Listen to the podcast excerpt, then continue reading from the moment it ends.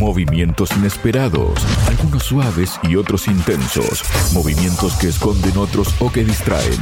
Hay movimientos cortos y movimientos en profundidad, pero todos calculados. Hay espera, defensa y ataque. Hay peones, hay caballos, hay alfiles, torres, reina y rey. Todos juegan, todos tienen su rol. En Radio Sputnik, ajedrez de geopolítica, donde conocemos todo lo que se juega y todo lo que se decide. Conduce Javier Benítez. Los aliados europeos de Kiev solo proporcionarán a Ucrania alrededor de 600.000 proyectiles del millón que prometieron entregar antes del 1 de marzo, debido a los persistentes retrasos en la producción y preocupaciones sobre el agotamiento de las existencias, según reportó este mismo miércoles la agencia Bloomberg citando a diplomáticos que están al tanto del asunto. Para hablar sobre este tema y cuestiones vinculadas estoy junto al analista internacional Nicola Jadwa. Nicola, bienvenido a Radio Sputnik. ¿Cómo estás? Gusto saludarte, Javier. Un agrado estar en Radio Sputnik, un programa tan interesante como el tuyo, Javier. Muchísimas gracias, Nicola. Bueno, por su parte, Nicola, el ministro de Defensa de Estonia, Hanno Pevkur, sostuvo el martes que aún les hace falta alrededor de un tercio de esa cantidad. Dijo, necesitamos enviar una señal clara de que tenemos las reservas de proyectiles o el dinero. Los ministros de Defensa de la Unión Europea, que mantienen un encuentro en Bruselas, podrían tratar de incluir otros suministros para alcanzar el total, pero aún así, según las fuentes del medio, no alcanzarán la meta de un millón que se fijó el año pasado. El reporte señala que mientras Ucrania se está quedando sin proyectiles de artillería y misiles de defensa aérea, la asistencia vital de Europa y Estados Unidos está inmersa en el proceso de aprobación. Asimismo, indica que para sostener la defensa activa, Kiev necesitará suministros constantes de proyectiles de artillería y otras municiones que los aliados están luchando por proporcionar. Bien sabemos, eh, y tú también lo sabes muy bien, Nicola, que Estados Unidos está enredado todavía en el Congreso con la aprobación de esos 60 mil millones de dólares para Ucrania. Lo mismo le pasa a Europa con los 50 mil millones de euros, ¿no? ¿Cómo ves esta situación, ¿no? De que mm, le envían mucho menos de lo que necesita y la situación actual de Ucrania y también lo que se está pudiendo percibir es que Occidente parece que de a poco, no diciéndolo directamente, pero con acciones como que le está soltando un poco la mano, ¿no? Bueno, Javier, tú apuntas muy bien, apuntas muy bien a un hecho que es efectivo. Tanto Europa como Estados Unidos se encuentran inmersos en una realidad que obviamente les incomoda. Primero porque la guerra ucrania y todas las sanciones, entre comillas, pero yo diría las agresiones económicas que le han hecho a Rusia, que le han hecho a Siria, Irán, Irak y tantos países, Venezuela, Cuba, y podemos sumar y sumar países, resulta ser que está haciendo, por un lado, que está enredando mucho el comercio internacional, principalmente los europeos. Y en segundo lugar, se están encareciendo los productos en Europa.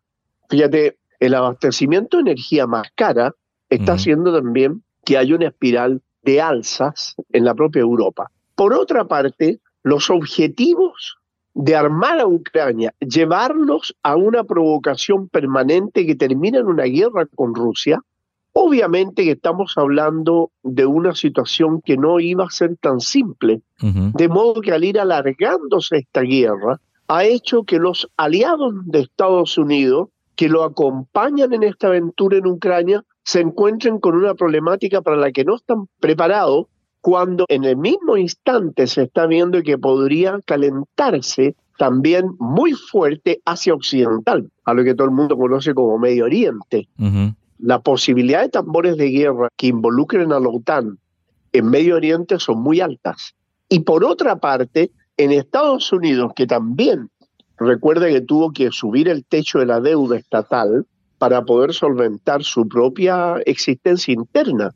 50 millones de pobres, varios millones de ciudadanos que no tienen asistencia social y el pueblo está protestando y ya hay manifestaciones muy fuertes en Estados Unidos que antes no las existían, donde están exigiendo no seguir enviando armas y dinero a Ucrania, no seguir enviando armas y dinero a Israel, y además también cuestionan la permanencia de cientos de bases militares esparcidas por todo el mundo, lo que obviamente va encareciendo el erario nacional.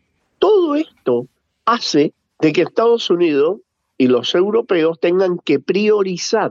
Y en este momento la priorización es abandonar a Ucrania si Ucrania termina devolviendo el territorio que va desde Kharkov al mar de Azov a Rusia y por otra parte ellos podrían asistir más al Estado de Israel. El Estado de Israel que es en el fondo quien gobierna estos países, los Rothschild, toda esta gente que domina Francia, Soros muy, muy embarcado en el Reino Unido y así sucesivamente. Entonces, todo esto es un escenario que no puede circunscribirse solamente a Ucrania, sino que hay que analizarlo en su contexto, en toda la situación internacional. Tú ves que hay muchos países donde la gente está pidiendo la salida de la OTAN.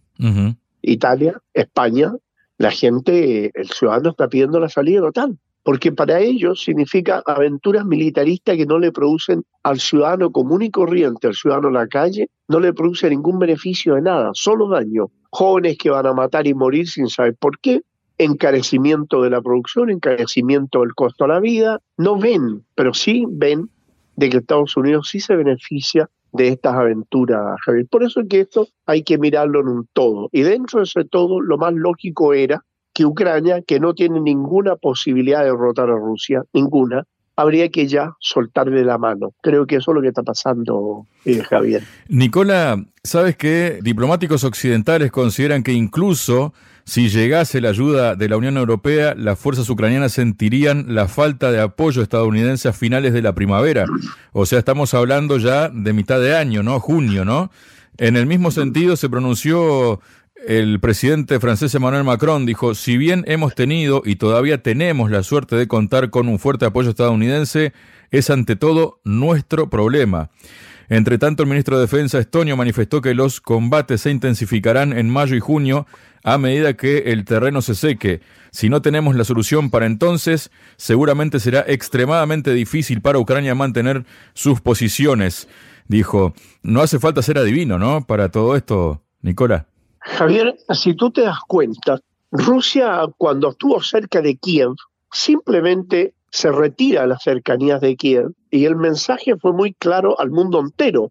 No nos interesa conquistar terreno, nos interesa que nos devuelvan el terreno que históricamente fue ruso. No nos olvidemos que el Donbass históricamente fue ruso, habitado por rusos en más del 90% de la población. Entonces, desde ese punto de vista, la guerra, la prolongación de la guerra tiene otro objetivo. Rusia dejó que la guerra se prolongara. No le metió, como decimos nosotros en América Latina, no le puso acelerador. Lo dejó eso porque eso le permitió a los pueblos europeos darse cuenta de que estos gobiernos no gobernaban para satisfacer las necesidades cotidianas del ciudadano común europeo, sino que los europeos estaban comportándose como perritos falderos de las aventuras norteamericanas y que sus gobiernos gobernaban para el ejército las transnacionales, que es la OTAN, y en ningún caso estaban gobernando para satisfacer las necesidades de sus propios pueblos. Y también los pueblos se aburren de las aventuras militaristas, porque Europa está embarcado en distintas aventuras militares en todas partes. Ahí Francia, país africano que se mueve un poco, envían tropas, injerencia, lo mismo, bueno, para qué decir Estados Unidos y el Reino Unido, donde hay una masacre, están presentes. Entonces, el pueblo europeo ya está aburrido de eso, ya no es como antes, ya no, no se dejan llevar por un nacionalismo a ciega, que era lo que siempre hicieron y lo que hace Estados Unidos hasta el día de hoy, ¿verdad? Estados Unidos habla de, fíjate, del ataque que hubo de la resistencia iraquí, el ataque que hizo a este campo militar norteamericano en la frontera con Jordania. Ellos dicen, hemos sido agredidos y defenderemos nuestra seguridad nacional. Es el lenguaje que usan los norteamericanos. Defender su seguridad nacional a 15.000 kilómetros de distancia. Ocupando un país que no es el la propio. Pregunta es otra. Claro, la pregunta es, bueno, ¿qué hacen tropas norteamericanas 15.000? ¿Están defendiendo la seguridad nacional norteamericana o están ocupando ilegalmente un territorio que se niegan a abandonar? Entonces el juego de lenguaje que hace Estados Unidos ya el pueblo norteamericano ya no se lo traga como antes. Antes bastaba un ataque y salía el pueblo más a ofrecerse voluntario para ir a combatir. Ahora no, fíjate, ahora le están pidiendo sacar la fuerza, no seguir abasteciendo al Estado infanticida criminal de Israel, la aventura de un Zelensky que se ha robado hasta el gato en Ucrania, porque hay informaciones de una corrupción gigantesca en Ucrania, al mismo tiempo que mueren y mueren jóvenes mal preparados que son enviados a la guerra, jóvenes mal entrenados que están siendo enviados a la guerra así aceleradamente. Entonces todo esto, Javier, hace un escenario, por un lado, que la guerra psicológica ya no hace efecto, ya la gente está como anestesiada, está como vacunada con respecto a la guerra psicológica y por otro lado los pueblos ven la realidad. Dicen, le vamos a mandar 60 mil millones de dólares a Ucrania y hay gente aquí que se está muriendo porque no tiene asistencia médica, porque no tiene seguro social. O tenemos miles de gente viviendo en las plazas públicas. Los homeless en Estados Unidos están ocupando, están viviendo en carpa, en plaza. Entonces, todo este escenario obviamente está haciendo recapacitar a los pueblos. Y Rusia, que fue víctima de una provocación norteamericano-OTAN, una provocación buscando rodear a Rusia de bases militares extranjeras, simplemente deja que la situación vaya creciendo, se vaya manteniendo, porque de esa manera surgen las contradicciones al interior de cada uno de estos países que acostumbran a solucionarlo todo a balazo que es el caso de principalmente Francia, Reino Unido y Estados Unidos, que son los tres países que en su conjunto le han hecho más daño a la humanidad. Y eso también lo está viendo el pueblo. Fíjate, Estados Unidos, de las últimas 221 guerras que han habido en la humanidad, ha estado presente en 211. Desde la creación artificial de ese país, no ha tenido un año sin una guerra tiene más de mil bases militares repartidas por el mundo y siempre posa de víctima. Hemos sido agredidos. La otra, Monserga, que lo repite mucho, vamos a combatir allá para que no nos vengan a mm. combatir aquí. Entonces, todo eso ya no hace efecto en los norteamericanos, no está haciendo efecto en los europeos. La gente se está rebelando contra tanta, tanta inmundicia de estos países occidentales, Javier. Ha reconocido por ejemplo, María Repco, directora del mm, Ministerio de Finanzas, que los recursos financieros internos no serían suficientes para que Kiev cumpla sus compromisos de gasto militar si es que no reciben las ayudas, ¿no? Todos los analistas coinciden ahora en que el mayor riesgo este año es no recibir ayuda, dijo, al indicar que la única opción que le quedaría a Kiev en este caso sería empezar a imprimir dinero, ¿no? En estos momentos ni siquiera estamos considerando la opción de no recibir esta ayuda, fue lo que dijo por su parte Danil Getmantsev, presidente de la Comisión de Finanzas e Impuestos del Parlamento ucraniano. Es decir, eh, no hay un plan B, ¿no? Pero por otro lado, también está la cuestión de los combatientes, ¿no? Por un lado sale Zelensky en una entrevista diciendo, tenemos 880 mil soldados, casi un millón, y al mismo tiempo tenemos 30 millones de personas. 30 millones de personas están trabajando ahora mismo y tal vez incluso un poco más. Es como, eh, como que estuviera diciendo, efectivamente, hasta el último ucraniano, ¿no? En este sentido, también hay técnicas que ya se ha visto por ahí en muchas redes sociales, ¿no? De cómo hacen los reclutamientos, ¿no? Salen a la casa de las personas en las calles, ¿no? De hecho, por ejemplo, se, ha, se ha mencionado en los últimos días que unos militares entregaron una citación de reclutamiento al ejército a 10 miembros del Consejo de Chernogorod, una localidad ucraniana, pero por otro lado, hay una idea que lanzó Anatoly Stuyenko, quien es un comandante de brigada de las Fuerzas Armadas de Ucrania, ¿no? Él dijo, jugaremos a la democracia, ¿no? En esto del reclutamiento, hasta el punto de que pronto nos darán patadas a nosotros, los militares. Tiene que ser así. No sales del coche, te disparan en la rodilla. Tiene que ser así, si no, no ganaremos. Movilización dura. Entonces, o tienen 880 mil soldados o escasean, ¿no? Yo diría que hay mucha fantasía en eso, porque es de hecho, hay una deserción muy grande de ucranianos que salen, mucha gente que, soldados, que simplemente rápidamente llegan al frente y se entregan porque no quieren combatir. Así que ahí hay mucha fantasía, hay mucha fantasía. Yo creo que acá, bueno, una vez Lavrov lo definió muy bien cuando dijo la OTAN combatirá contra Rusia hasta el último ucraniano. O sea, dando a entender que lo estaban utilizando como monigote, como carne de cañón, para objetivos que no eran de Ucrania. Y ese es el problema. Si el ucraniano se da cuenta de que está siendo utilizado por un sector de Europa y Estados Unidos, lo están siendo utilizado para objetivos que van mucho más allá. No te olvides que lo de Ucrania también fue siendo utilizado como un chantaje a Rusia.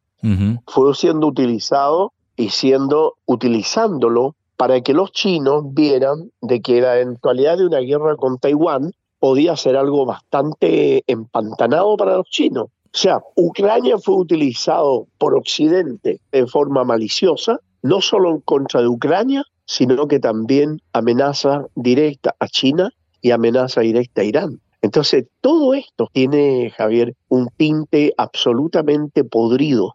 Desgraciadamente, desgraciadamente Rusia tiene que enfrentar esta situación.